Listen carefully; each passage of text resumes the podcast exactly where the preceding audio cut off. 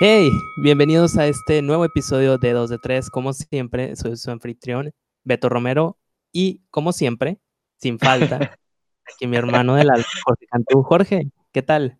Eh, pues muy bien, después de tres noches de WWE seguidas, obviamente comenzando con Extreme Rules, el domingo Raw, el lunes y SmackDown, eh, ayer martes, pues em, oficialmente estamos en el camino hacia SummerSlam.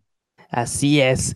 Y, no solo fueron tres noches, fueron cuatro si contamos AEW, que a mí me tocó un poco más de, de estar al tanto de eso, pero fueron unos días muy cargados de wrestling.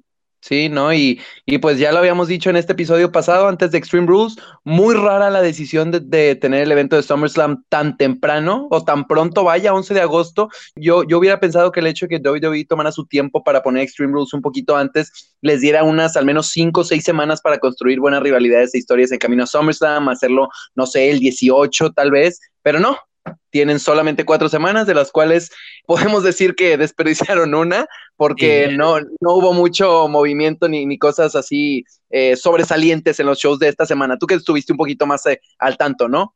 Sí, claro. Criticamos mucho el hecho de que SummerSlam fuera antes de lo, de lo regular en, años pasados, pero creo que tuvimos los, los argumentos suficientes estos últimos tres días para, pues, para defender ese punto de que debió de haber sido el 18 de agosto. Y pues bueno, como dijimos, estamos oficialmente en camino a SummerSlam y pues hoy estamos aquí para discutir eh, lo que las historias que se comenzaron a desarrollar eh, brevemente en Royce SmackDown, porque pues como, como mencionábamos ahorita no hay nada a profundidad porque obviamente es eh, la primera semana y no es como que fue demasiada programación de alta calidad, ¿verdad? Claro, es muy temprano todavía para dar como que ya nuestro punto final sobre las rivalidades. Vamos a mencionar unas rivalidades que ya están un poco más encaminadas Vamos a mencionar también algunas las que vamos a estar observando durante las próximas semanas porque pues, se van a ir desarrollando. Ya nos dieron unos, unos cuantos vistazos ¿no? a lo que va a ser el que este camino hacia SummerSlam. 100%. Antes de comenzar, nada más le quiero recordar a todos nuestros escuchas que nos pueden seguir en Twitter en arroba 2 de 3 podcast y en Instagram también nos pueden encontrar como 2 de 3 podcast, eh, donde estamos subiendo resultados, eh, noticias, actualizaciones, videos divertidos, muchas cosas. Eh, y pues eso es más en Instagram y en Twitter, discusión, igual comentarios. los invitamos a que pues nos sigan y si quieren interacción por ahí, pues ya saben. Estamos muy, muy abiertos y siempre disponibles. Entonces, ¿por qué no empezamos? Adelante. Eh, tenemos, bueno, vamos a empezar primero con las eh, matches que ya están confirmadas. y que, empezando por eh, Seth Rollins contra Brock Lesnar por el Universal Championship. Interesante la decisión de que Brock Lesnar canjeara en Money in the Bank. Me gustó el hecho de que Paul Heyman una vez más se ve como un manager muy, muy fuerte, consolidándose una, como uno de los mejores managers de todos los tiempos al cumplir su palabra y e inclusive soltó por ahí una palabra fuerte en, ese promo en medio de Money in the Bank que toda la gente fue como que, wow, ¿qué, qué, qué, qué pasó? Y bueno, finalmente Brock canjeó su maletín. Siguiente día en Raw, hay un uh, súper, eh, se, se, promociona un súper combate, una batalla real de 10 hombres entre las dos marcas. Por cierto, podemos confirmar la muerte del eh, brand split, ya no hay diferenciación de marcas prácticamente. ya están separados.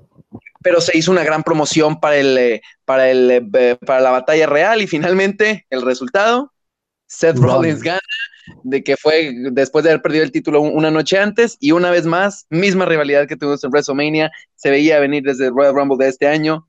Rollins contra Lesnar por el Universal Championship. ¿Qué piensas? Es muy interesante cómo estamos de vuelta a este, esta misma rivalidad que en WrestleMania, pero especialmente como te comenté antes de iniciar el show, no había razón de hacer el Battle Royale.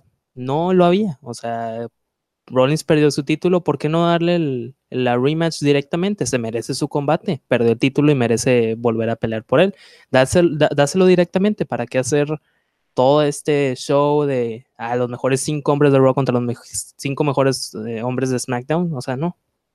Nada más yo Creo, yo creo que será más promoción que, eh, pues, con el hecho de que está desesperada por atraer cualquier tipo de atención en este momento. Y pues nada más quiero hacer un eh, comentario rápido que el hecho de que estemos de vuelta a Brock contra Seth por el campeonato universal es una muestra de el estatus de WWE, ¿no? Cuando parece que están haciendo un intento por mejorar las cosas y cambiar y tomar una dirección diferente, regresamos a las mismas historias aburridas que ya hemos visto varias veces durante los últimos años, peleas que ya hemos visto este año.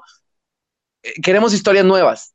Y, y finalmente, pues, no creo que haya muchas personas emocionadas por ver uh, Seth Rollins contra Brock Lesnar 2. Eh, ya se veía venir. Contra otra vez además, digo, ya, eh, todo, todo es, esta rivalidad ya, se veía venir eh, desde que Lesnar salió ganador con el maletín de Money in the Bank, pero bueno, eso no le quita el hecho de que no es algo por lo que los fans estemos, bueno, al menos de nuestro caso, demasiado emocionados. Vi una imagen circulando por ahí en redes sociales que mencionaba el hecho de que estamos de vuelta en 2017. Estamos con Brock como Universal Champion. Estamos otra vez con esta rivalidad entre Bray Wyatt y Finn Balor y estamos otra vez con la rivalidad de Shane Owens. Muy interesante esa imagen. sí, pues eh, cerrando este espacio de, del combate por el título universal, la verdad es que no estoy demasiado emocionado. Obviamente Brock es un hombre, un nombre eh, muy grande eh, alrededor de, del mundo deportivo, pero X, no sé, no. Probablemente aparezca una vez en Raw de aquí a SummerSlam y otra pelea aburrida, historia aburrida. Veremos qué pasa. Así es. Damos entonces el paso a la siguiente pelea confirmada, también en Raw. Eh, Natalia ganó una lucha de, de eliminación y ganó el derecho de enfrentarse a Becky Lynch por el eh, campeonato femenil de Raw en SummerSlam. ¿Qué piensas sobre esto? Muy interesante, un, un cambio de aire y ya estaba un poco harto, la verdad, de, ver a Lacey Evans contra Becky Lynch, no porque Lacey sea muy mala, sino que ya se hace muy repetitivo, ¿no? Vas cambiando solo las estipulaciones y tener a la misma gente pues no está divertido, pues sabiendo que no, no le van a dar el título.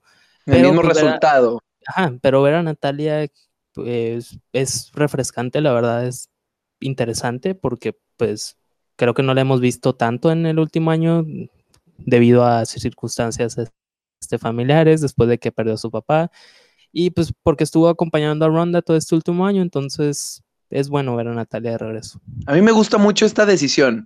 Eh, me gusta el cambio de enfoque, este, vuelvo a lo mismo, eh, no hace sentido que sean las mismas personas que estén tomando esta, este tipo de, decisiones, porque cambias el enfoque completamente una rivalidad de Becky contra un talento ascendente como Lacey Evans, a una veterana muy bien establecida como Natalia, que obviamente, pues a pesar de de que ha ido bueno, envejeciendo es una palabra muy dura, pero a que su edad ha ido incrementando con el paso de los años, sigue teniendo buenas habilidades en el ring, eh, muy buena técnica, obviamente eh, hace sentido considerando el linaje y, la familia de, la que viene, pero me gusta, me gusta este sentido de, pues de traer algo nuevo, algo fresco. Y fíjate que sí me interesa ver, ver cómo se desarrolla esta historia en las próximas semanas. Igualmente, va a ser, va a ser una de las realidades por observar y qué bueno que, se, que Natalia tenga esa oportunidad una vez más. Y pues sí, creo que eso es lo que todo, es todo lo que tenemos que decir. Pasamos entonces a la siguiente, que yo creo que es, es eh, una rivalidad por la que tú y yo estamos muy, muy emocionados. Ya la mencionaste ahorita un poco, que es Finn Balor contra el nuevo Bray Wyatt.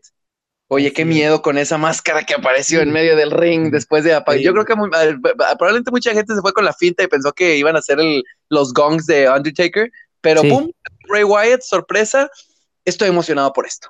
Yo también. La verdad me gustó mucho el diseño de la máscara cuando la, la, pues la utilizó por primera vez hace unos cuantos meses, pero verlo en vivo y ver la escenografía que pusieron, o sea, porque no solo fue, a, ya sabes, o sea, aparecer y atacar y ya, sino que le agregaron esos efectos al estilo de Undertaker y tener las luces apagadas con esa máscara viendo directamente hacia la cámara es muy bueno. No, y yo creo que desde la primera vez que Bray Wyatt salió de NXT para encaminarse al roster principal, tú y yo estamos de acuerdo en que si hay alguien obviamente no, vas a tener un siguiente Undertaker porque nunca va a haber nada que, se, que se acerque remotamente al, al, enterrador, pero sí tienes a tu personaje oscuro, misterioso, y pues Undertaker ha sido, eh, ha sido eso exactamente pues por los últimos 30 años para la compañía, y teníamos la idea de que Bray iba a ser, eh, iba a tomar ahora la transición a ser ese personaje oscuro que aparecía de las eh, luces apagadas y todo este misterio.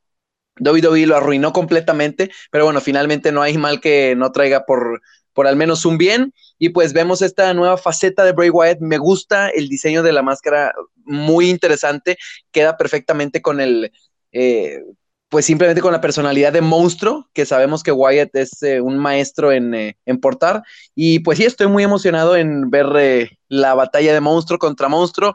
Ojalá y esto solo sea una pista de que vamos a ver demonio contra el nuevo Bray Wyatt en SummerSlam. Y, pues estoy interesado de ver qué cuál es la guerra psicológica entre ambas partes para, para la rivalidad, sí. Igualmente, hermano, lo, creo que lo importante es que utilicen al demonio Finn Balor, porque tener esos dos personajes en, ese escenario sería lo mejor para ambos talentos. 100%. Eh, ¿Algo más que quieras agregar acerca de, esta rivalidad? Creo que, creo que estoy tan emocionado que no puedo comentar más acerca de esto. Quiero ver más primero. no, y tampoco tenemos tanta información por ahora. Entonces, eh, ¿qué, te, parece si avanzamos ahora a las eh, rivalidades, digamos, potenciales o rivalidades a, echarles un vistazo?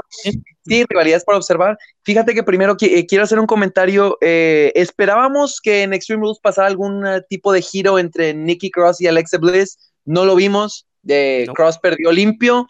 No hubo giro en Extreme Rules, no hubo giro en Raw, no hubo giro en SmackDown pero espero que para la próxima semana WWE aproveche todo el momentum que le habían dado a Nick Cross con todas esas victorias fuertes para que de alguna manera se revele contra Alexa Bliss y pues, tengamos la oportunidad de ver este combate en SummerSlam, porque Cross pinta como uno de, los talentos femeniles más eh, eh, emocionantes para los, eh, para los fans en general. Y pues sí, yo, creo que es algo que, que, merece Cross. Y también, obviamente, Alexa pues sabe trabajar muy bien dentro en el, vaya, el micrófono y dentro del ring y pues eh, sería un excelente regalo para los fans.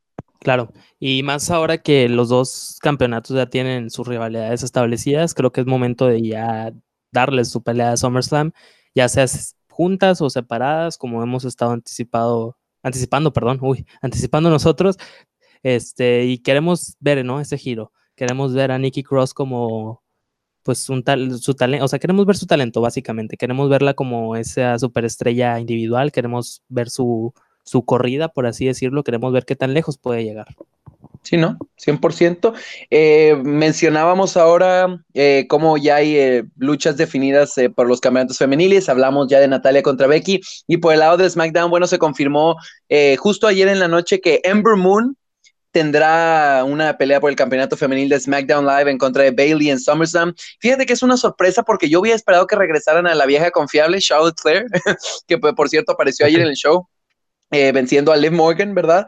Eh, pero una vez más, no sé eh, a dónde va a ir esta historia o qué giros vaya a tomar, pero es interesante ver nuevas caras, talento fresco y sobre todo, pues, personas que tienen capacidad de, dar un, muy, buenos combates.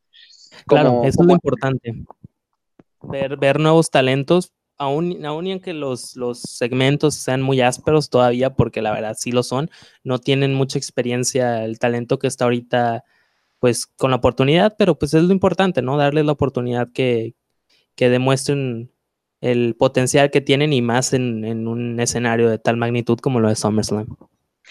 Sí, eh, ya para cerrar este espacio femenil, bueno, al menos yo no tengo nada más que agregar acerca de este combate de Bailey y oh. Ember, que digo, finalmente espero que sea un choque de, personajes muy interesante de Bailey, como que la juguetona, y Ember Moon como también ese tipo de personaje un poco más oscuro, ya ven la luna y todo eso, ¿no? Y eh, sí, interesante ver qué rol jugará Ember Moon si hará un giro completo a, a Hill, al lado de los rudos este, pero eh, antes de cerrar este espacio femenil de, de las rivalidades, observar, fíjate, algo que no, que no habíamos tomado en cuenta y, me acabo de, acordar, ¿qué pasa con Sasha Banks? Habían eh, más o menos como que dado una pista de que tal, tal, vez iba a regresar en Extreme Rules y así, no vimos nada de Sasha en Extreme Rules, ni Ron ni SmackDown. ¿Podremos ver algo, no sé, la próxima semana que intervenga y Alexa o tú qué piensas sobre eso? Ya es muy tarde, siento que ya es muy tarde para traer a Sasha Banks para mí, para mí me hubiera gustado haberla visto en realidad con Bailey, porque Bailey había estado desarrollando esta nueva personalidad un poco más ruda después de, canjear su contrato de dinero en el banco. Pero pues no, creo que ya Sasha Banks está fuera del panorama por, el momento.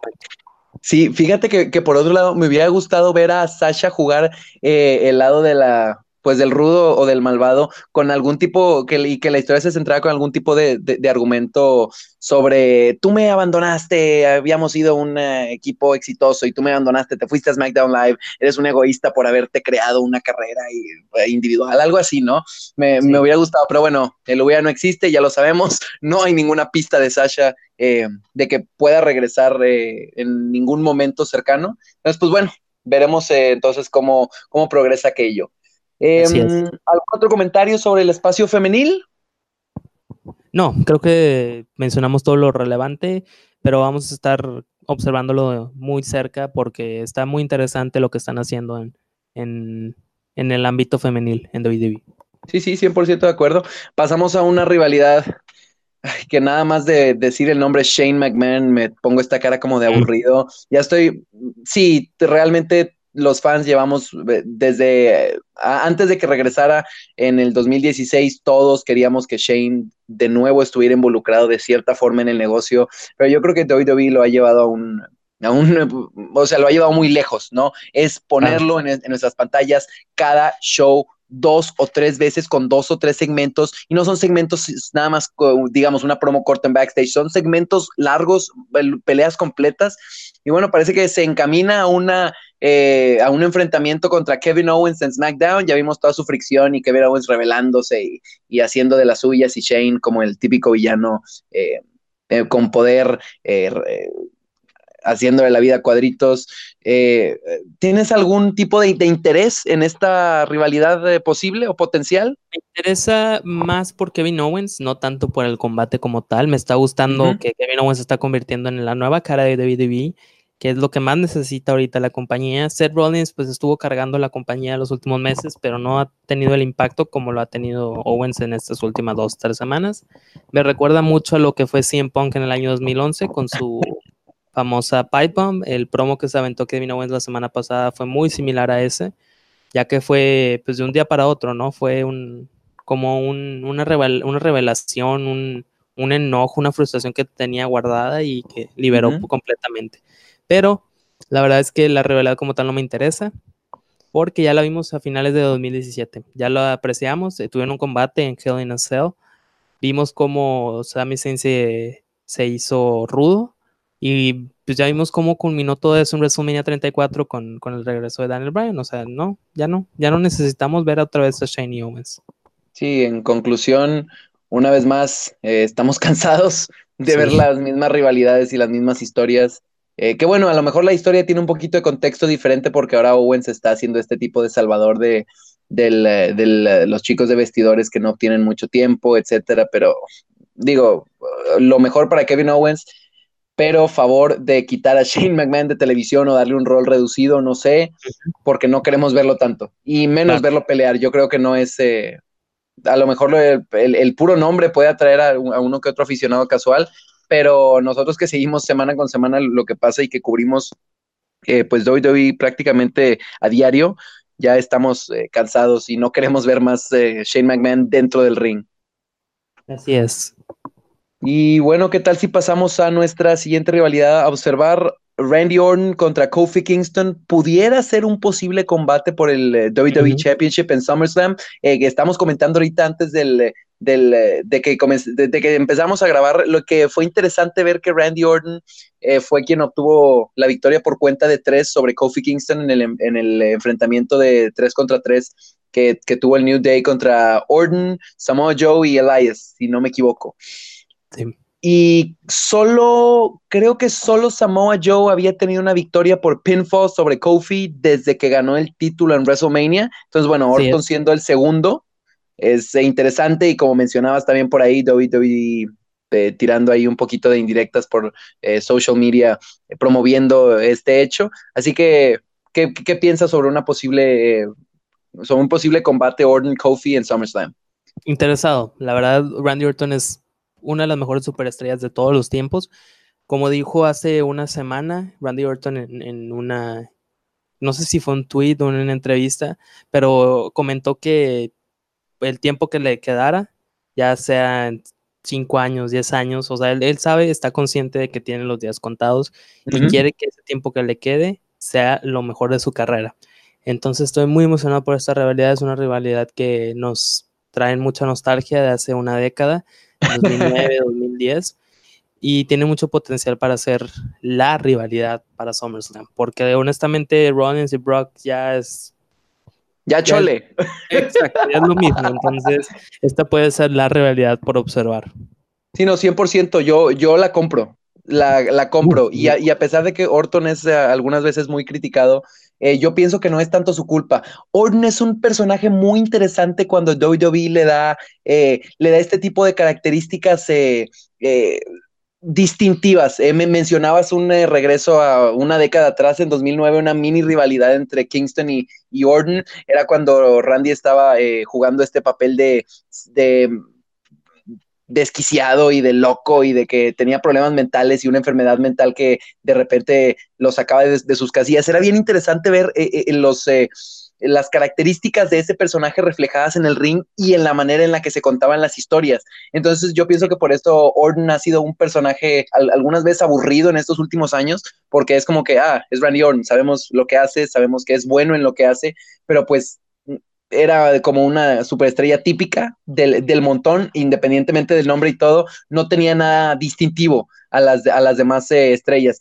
Y pues ojalá y le den eh, un giro bien, bien interesante acá, con algún par de plot twists por ahí, 100% eh, invertido en esta, en, en esta rivalidad. Me gusta.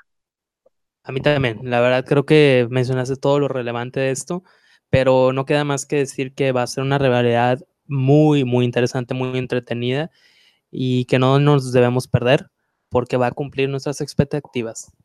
Sí, no, y, y, asumiendo que Kofi logre retener el título ante Randy Orton en SummerSlam, pues eso simplemente le añade mucha más credibilidad a un campeón como Kingston, eh, que pues ya tiene un par de nombres interesantes en su lista, empezando por Kevin Owens, Dolph Ziggler, eh, Samoa Joe, que es una superestrella bien establecida, pero una leyenda de, pues sí, entre todos, entre los, los, mejores de todos los tiempos como Randy Orton, en un eh, pago por evento tan grande como lo es SummerSlam, eh, definiría uh -huh. completamente eh, el, el, el, legado de, de este espacio en el que Kingston ha ocupado el, el, WWE Championship y sería algo excelente para ver. Inclusive si Orton lo ganara no me parecería mal, él es uno de, los uh, nombres que, esperarías que creíblemente le pudieran arrebatar el campeonato a Kingston, entonces pues sí, eso es lo que lo hace interesante, que eh, ambos resultados hacen sentido y pues eh, eso es lo que nos hace querer seguir la historia y... Eh, y pues todo lo que no, nos traen preparado para, para antes del combate, en todo el build-up, ¿no?